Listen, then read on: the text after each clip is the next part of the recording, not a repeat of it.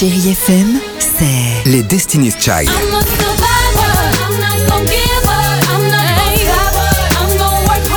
Des souvenirs Et la musique qui vous fait du bien. C'est ça, Chérie FM. Feel good. Musique. Chérie FM. À voir sur vos écrans, la chronique de Marc Choquet. Bonjour à tous. Classé toujours en tête des meilleurs visionnages sur la plateforme Netflix, et pas qu'en France d'ailleurs, n'hésitez pas à regarder si ce n'est toujours pas fait, Lupin dans l'ombre d'Arsène avec Omar Sy et Ludivine Sagnier. Vendredi prochain, ils vont vendre un colis aux enchères.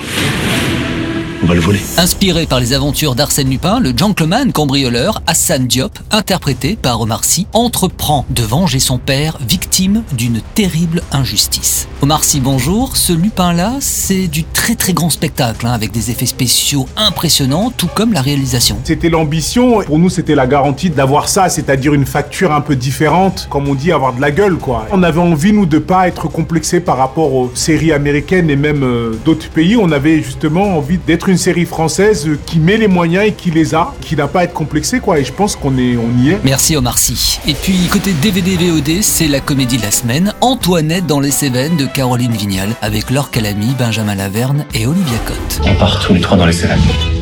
Tous les trois. Non, pas toi, nous. Nous trois avec Alice. Et oui, des mois qu'Antoinette attend l'été, la promesse d'une semaine en amoureux avec son amant Vladimir, mais voilà, ce dernier annule leurs vacances pour partir dans les Cévennes avec sa femme et sa fille. Alors Antoinette, elle réfléchit pas, elle part sur ses traces. Mais à son arrivée, il n'y a pas de Vladimir, seul Patrick, un âne, récalcitrant d'ailleurs, qui va l'accompagner dans son singulier périple. Laure Calamy, bonjour. Cette comédie, elle est drôle, elle est touchante, et derrière ce voyage se cache aussi un joli message. La marche aussi euh, est sur la blessure amoureuse parce que c'est vrai que c'est aussi le chemin d'une femme seule parce qu'on a l'impression peut-être avec la bande-annonce euh, euh, qui montre la drôlerie etc mais que c'est un trio vaudevillesque etc alors que le film part bien ailleurs ça va être le trajet de cette femme seule et douloureusement blessée par, par ce- cet amour mais qui va euh, voilà en fait elle partait pour quelque chose elle va trouver bien d'autres choses euh. c'est un voyage zéro carbone en plus hein.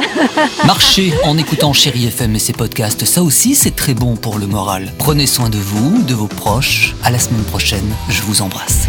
Retrouvez cette chronique en podcast sur chérifm.fr.